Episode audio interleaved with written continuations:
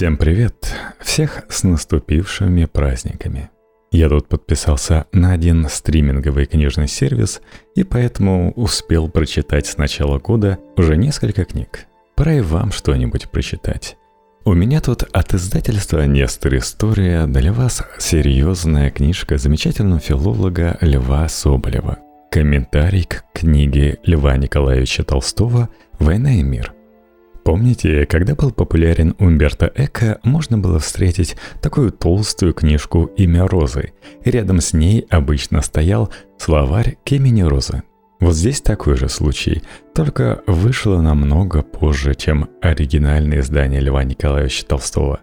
Ну а нам-то что, мы уже можем купить.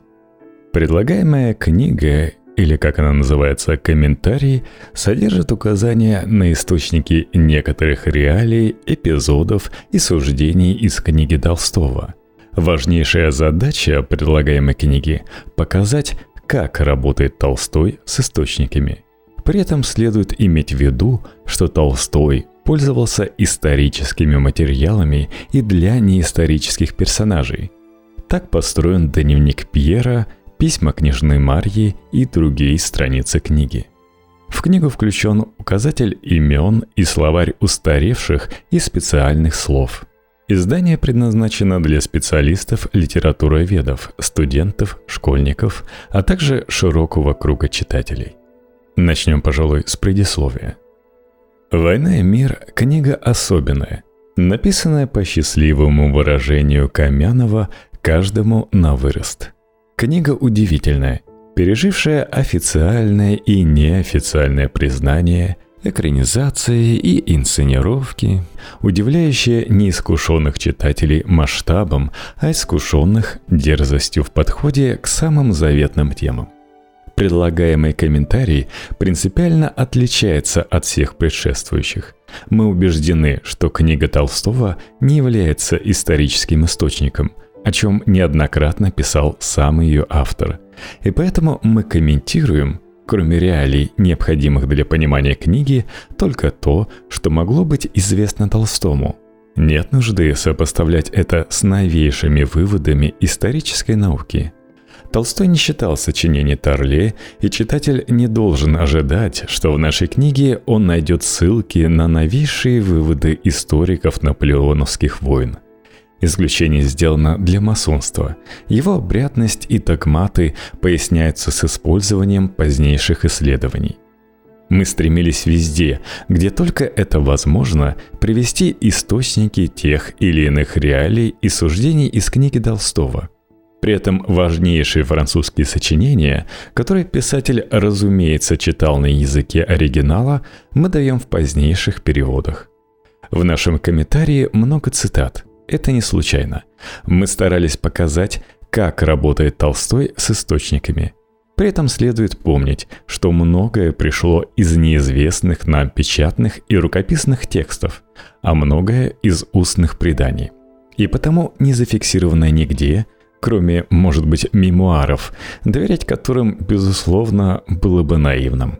С другой стороны, привязывать все реалии книги к источникам было бы неверно – Скажем, Радожицкий рассказывает о своем сне, в котором он собирается убить Наполеона. Подобный сон видел и Фигнер, который, как сообщает Давыдов, вызывается убить императора французов. Было бы некорректно выводить из этого источника намерение Пьера Безухова убить французского императора. Толстому едва ли нужна здесь чья бы то ни была подсказка. Или еще пример. Рязанцев описывает господина в белой пуховой шляпе, широкими полями и низкой тульей. Возможно, белая шляпа Пьера, отправившегося на Бородинское поле, шляпа, привлекающая всеобщее внимание, попала в книгу именно отсюда. Но, конечно, это невозможно доказать. Следует добавить, что Толстой пользовался историческими материалами и для неисторических персонажей. Как указывает Щербаков, дневник Пьера восходит к дневнику и исповеди масона Титова. Известно также, что в «Войне и мире» использованы письма Волковой. Эйхенбаум писал в книге о Толстом 1860-х годов, что нужно понять и интерпретировать текст Толстого конкретными и современными ему текстами. Важен смысл сходства, а не происхождение его. Наша задача иная – указать источники тех или иных реалий войны и мира, дав тем самым возможность понять смысл использования и трансформации материала – как писал Шкловский. Комментарий, на наш взгляд, должен не толковать, а давать материал к толкованию текста. По недостатку места мы, как правило, не ссылаемся даже на самые важные трактовки тех или иных сцен, персонажей, событий, встречающихся в многочисленных исследованиях войны и мира. Нет места в комментарии и для полемики – Читатель сам при желании может сопоставить нашу книгу с работами предшественников. В книгу включен указатель имен и словарь устаревших и специальных слов. Даты, если это не оговаривается, даются по старому стилю. Топонимы, как правило, поясняются лишь в том случае, если местности, ими обозначаемые, носят другое название. Все цитаты даются в основном по современной орфографии и пунктуации, курсив авторов, разрядка наша. Ну и закончим эту преамбулу отличной фразой из старой книги Шкловского. «Война и мир для Толстого – полная и безусловная удача. Поэтому мы не судим Толстого и не упрекаем его в чем-нибудь, а только выясняем обстановку этой удачи». Ну и давайте зачитаю вам самые любопытные, по моему мнению, комментарии. Что успею. Все ужасы этого антихриста. В походных записках артиллериста Радожицкого читаем. Имя его приводило в трепет не только немецкую чернь, но и русскую, которая не иначе о нем разумела, как об антихристе, по сходству его имени с апокалиптическим Аполеоном – в объявлении Святого Синода 1806 года, читаемом во всех храмах в воскресные и праздничные дни, говорилось «Неистовый враг мира и благословенной тишины – Наполеон Бонапарте, самовластно присвоивший себе царственный венец Франции и силою оружия, а более коварством распространивший власть свою на многие соседственные с ней государства – опустошивший мечом и пламенем их грады и селы, дерзает выступление злобы своей угрожать свыше покровительствуемой России вторжением в ее пределы и потрясением православной греко-российской церкви во всей чистоте ее святостей. Всему миру известны богопротивные его замыслы и деяния, коими он попирал законы и правду. По случаю депеши Новосильцева – Николай Николаевич Новосильцев был отправлен Александром I в Париж для посредничества в переговорах между Англией и Францией. В журнальном варианте этот сюжет излагается подробнее. Содержание депеши от Новосильцева, поехавшего в Париж для переговоров о мире, было следующее – Приехав в Берлин, Новосельцев узнал, что Бонапарте издал декрет о присоединении Генуэзской республики к Французской империи в то самое время, как он изъявлял желание мириться с Англией при посредничестве России – Новосельцев, остановившись в Берлине и предполагая, что такое насилие Бонапарте может изменить намерение императора, спрашивал разрешение его величества ехать ли в Париж или возвратиться. Ответ Новосельцеву был уже составлен и должен был отослан завтра. За владение Генуи был желанный предлог для объявления войны, который мнение придворного общества было еще более готово, чем войско. В ответ было сказано, мы не хотим вести переговоры с человеком, который, изъявляя желание мириться, продолжает свои вторжения. Император отправил в Париж тайного советника Новосильцева, но попытка на мир была последнюю. Только что 15 июля Новосильцев приехал в Берлин. Наполеон, вопреки Маневиальского договора, присоединил Генуэзскую республику к Франции – Император Александр приказал Новосильцеву возвратиться из Берлина в Петербург и решился не вступать более в сношения с Наполеоном. Надлежало решить спор оружием. Кровь праведника. Речь идет об убийстве герцога Энгиенского. Герцог эмигрировал вскоре после начала революции, сражался против революционных войск. С 1801 года жил в городе Эттенхайме, вблиз Бадена на территории Баденского герцогства. В ночь с 14 на 15 марта 1804 года отряд французских войск увез из баденских владений во Францию герцога Ангиенского на мученическую смерть. Герцог был заключен в Винсентский замок и расстрелян после приговора военного суда в ночь с 20 на 21 марта – Казнь герцога Энгиенского вызвала негодование в Европе и содействовала образованию военной коалиции против Наполеона в составе Австрии, России и Англии. Александр I отправил Наполеону ноту протеста против казни герцога, в которой возмущался нарушением границ Баденского герцогства и пролитием королевской крови, и объявил траур по погибшему – при этом ни Марграф и Кюрфюрс Баттенский, Карл IV и Фридрих, ни германские государства, в частности Пруссия, ни Австрия протеста не заявили. Страх, внушенный Наполеоном, был так велик, что ни одно государство не возвысило голоса, кроме России и Швеции. Прозванный прусским королем – Прозвище связано с намеренным подражанием старого князя в манерах и внешности Фридриху II. В черновиках сказано так. Князь любил Фридриха Великого. Его история, семилетняя война, анекдоты врезались ему в память. Князь одно время страстно желал быть похожим на него. Серый сюртучок, устройство сада и дома, походка и поза, руки назад – все это было давно когда-то усвоено им из подражания и теперь сделалось привычкой. Бог мне дал корону. 26 мая Наполеон короновался в Миланском соборе с таким же блеском, с каким короновался в Париже полугодом ранее, в присутствии европейских посланников и депутатов со всей Италии – Железную корону, слывущую древней короной ломбардских королей, привезли из Монцы, где она бережно сохранялась.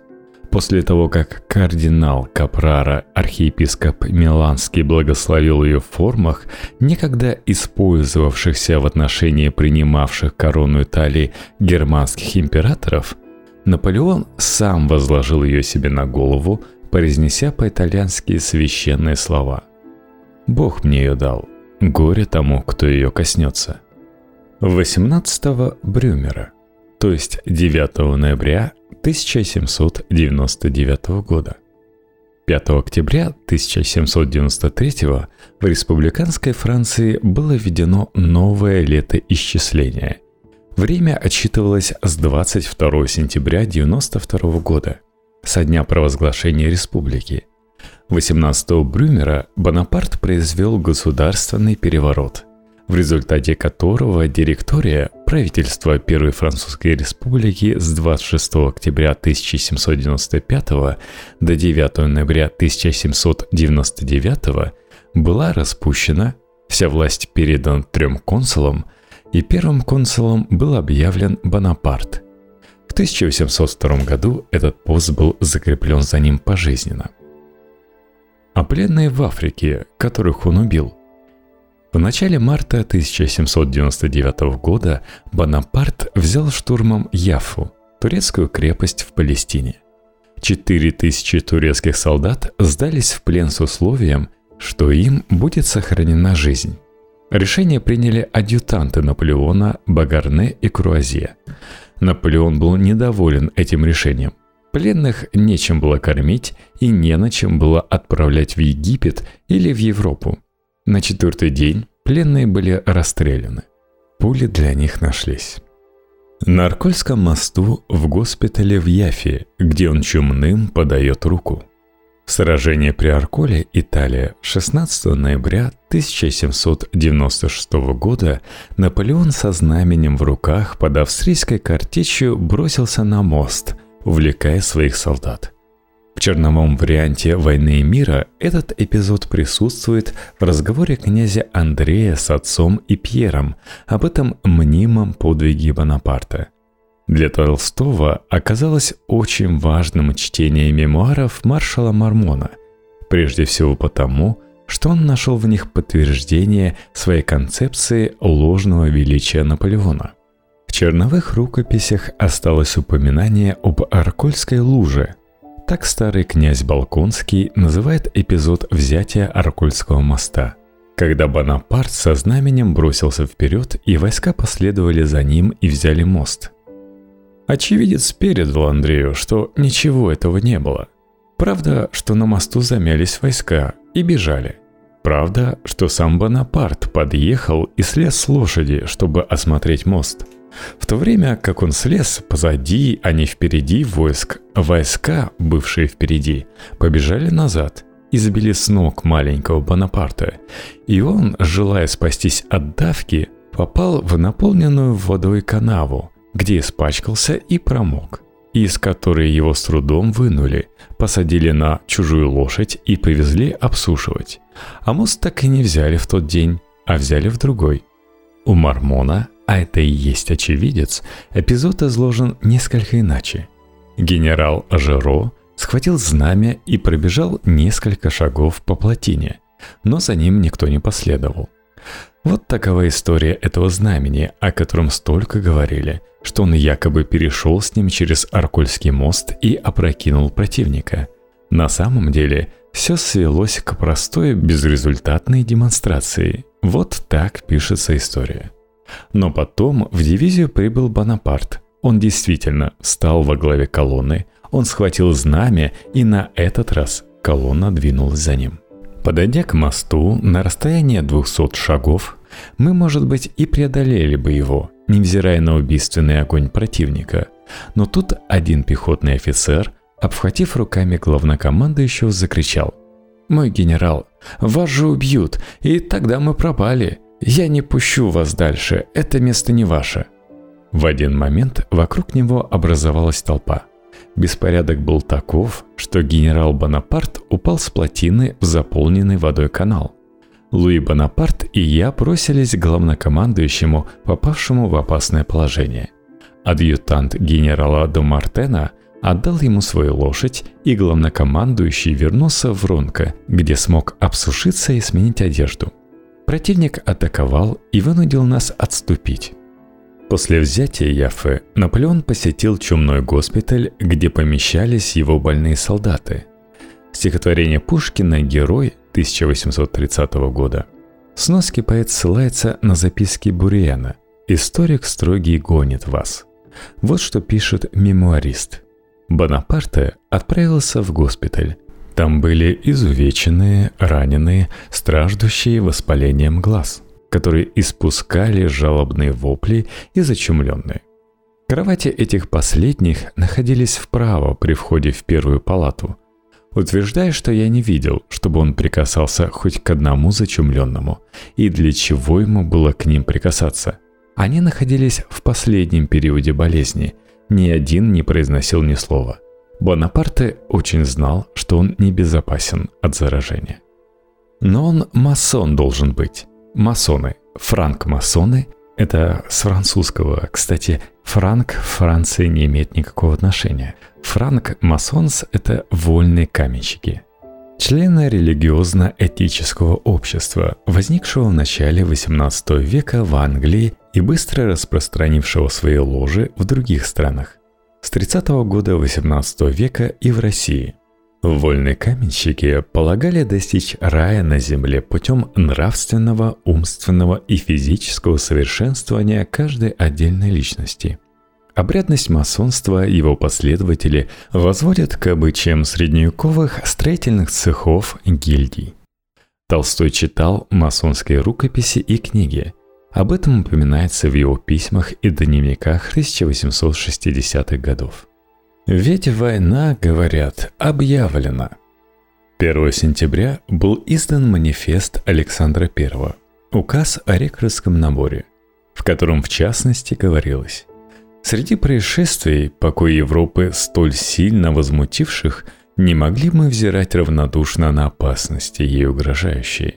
Безопасность империи нашей, достоинство ее, святость союзов и желание, единственную и непременную цель нашу составляющие, водворить в Европе на прочных основаниях мир. Решили нас сдвинуть ныне часть войск наших за границу и сделать к достижению намерения сего новые усилия. Как это он из поручиков попал в императоры – Поворотный пункт карьеры Наполеона связан с осадой Орелийского Тулона. Декабрь 1793 Удачный штурм города капитан Бонапарт предложил свой план штурма и лично участвовал в его осуществлении, принес Наполеону чин бригадного генерала. Ждали Марию Дмитриевну Ахросимову, Прототип этой героини, по установившемуся мнению, Настасия Дмитриевна Афросимова. Барыня в объяснениях своих, как известно, не очень нежная, но с толком. В записи 18 апреля 1805 года Жихарев упоминает редикюль Настасии Дмитриевой Афросимовой, в которой можно спрятать крошечного худенького старичка – Афросимову принято считать прототипом старухи Хлестовой в горе от ума Грибоедова. Об этом можно почитать у Пиксанова в прототипах «Горе от ума». Сам Толстой писал, Афросимова и Денисов – вот исключительно лица, которым невольно и необдуманно я дал имена, близко подходящие к двум особенно характерным и милым действительным лицам тогдашнего общества – это была моя ошибка, вытекшая из особенной характерности этих двух лиц. Но ошибка моя в этом отношении ограничилась одной постановкой этих двух лиц. И читатели, вероятно, согласятся, что ничего похожего с действительностью не происходило с этими лицами. «Мы должны драться до последней капли крови», — сказал полковник, ударяя по столу. Блутилина сближает эту сцену со следующей записью из дневника чиновника. Жихарев заметил, что со времени войны с французами в Москве и в Петербурге развелось множество политиканов. По выражению Настасии Дмитриевны Афросимовой, пишут, что толки о политике у них сопровождались такими неистовыми возгласами и кулачными ударами по бедному столу, что хозяйка дрожала за столовой свой хрусталь, а нам становилось страшно. Генерал-аншеф князь Николай Андреевич, умных и молодых блестящих глаз. Черновой рукописи под заглавием «Три поры» Екатерининский генерал-аншеф, теперешний генерал-лейтенант князь Волконский, отец князя Андрея – в 1805 году был еще свежий мужчина. Зачеркнуто, ему было 56 лет. Готовый на всякую деятельность, но лишенный возможности деятельности в привычной ему и единственно понятной для него служебной сфере. Он был в немилости, в которую впал еще при Павле за дерзкий и гордый ответ на предложение государя, не понравившееся князю. Рассказывали, что государь посоветовал ему жениться на госпоже Д, и что князь ответил «За кого же вы меня принимаете, чтобы я женился на вашей Б?» При Александре, о котором князь, лично знавший Екатерину и при ней начавший свою службу, имел весьма низкое мнение, князь был хуже, чем немилости. Его забыли. Он был хороший, храбрый офицер, успел отличиться под Очаковым. И генерал был свято исполняющий приказания из того же строго требующий от подчиненных, внушая им своей гордостью и строгостью либо сильнейший страх, либо скрытую насмешку. Но особенных дарований за ним не полагали. И потому после его воеводства в дальней губернии, куда он был послан, как в изгнание, и из которого он вышел в отставку по болезни, ему поверили, что он болен, и оставили его в покое. Родовое состояние князя было небольшое, но выйти из службы он таки женился на княжне Д, у которой были большие деньги. Уехал в свое родовое имение и начал строиться вроде феодальных баронов с башнями и замками, с садами, парками, прудами и фонтанами. В 1805 году княгини уже не было на свете. От нее остались сын и дочь. Но сын этот женился бог знает на ком, как говорил князь, и зачеркнуто. Отец его знать не хотел, хотя теперь перед компанией он позволил привести к себе жену, чтобы не бросить ее на улице и самому приехать проститься. Князь жил один с дочерью и с француженкой мадемуазель Селена, взятой князем из милости для компании дочери, зачеркнуто, летом в деревне, зимой в Москве в собственном доме. Лысые горы были уже обустроены и обсажены, так что проезжавший по дороге к Москве – от которой в 60 верстах были лысые горы, невольно запоминал место и спрашивал, чье. Государь проезжал первый раз. Че это такое славное имение? Князя В. Петра? Так точно, Ваше Величество. а, -а, -а отвечал государь. Князь сам, выезжая кататься на своей парочке, любил выезжать на то место большой дороги, с которой видна была усадьба, и любовался – он сломал даже конюшню 82 сажени длины только для того, чтобы виден был фасад дома с дороги. «Городок», — говорил он сам себе, глядя на свое строение. Все дела князь сделал обдуманно, неторопливо и в высочайшей степени аккуратно. Хотя сам никогда не доходил до подробностей и непосредственно не наблюдал ни за чем – все делалось из кабинета через управляющего архитектора и тому подобных. Одна из деревень его в 200 душ была отряжена на подвоз камня и битье кирпича, и работы эти продолжались 18 лет. Мужики как этой деревни, так и всех других деревень князя, без чувства особенного рабского уважения, благоговения почти, не вспоминали и теперь еще старики – не вспоминает о князе. Строг, но милостив был, как и всегда, говорят они.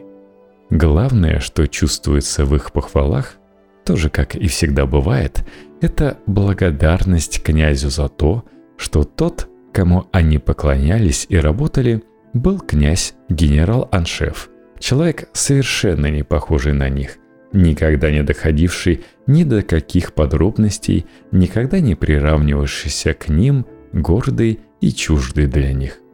Как бы мне не хотелось расстраивать читателя необыкновенным для него описанием, как бы ни не хотелось описывать противоположное всем описаниям того времени, я должен предупредить, что князь Волхонский вовсе не был злодей – Никого не засекал, не закладывал жен в стены, не ел за четверых, не имел сиралей, не был озабочен одним пороньем людей, охотой и распутством, а напротив, всего этого терпеть не мог и был умный, образованный и столь порядочный человек, что, видя его в гостиную, теперь никто бы не постыдился за него. Жена его, правда, умерла рано, он был несчастлив с ней – и он был, хотя и бессознательно, не недоволен ею смертью, потому что она надоела ему, и он никогда не любил ее. Но жена его умерла совершенно своею смертью, и князь пришел бы в совершенный ужас и недоумение при одной мысли, что можно желать смерти своей жены. Он был одним словом точно такой же человек, как и мы, люди с теми же пороками, страстями, добродетелями и с той же и столь сложную, как и наша умственной деятельностью. Вот такое вам описание. Окунулись в войну и мир снова, да?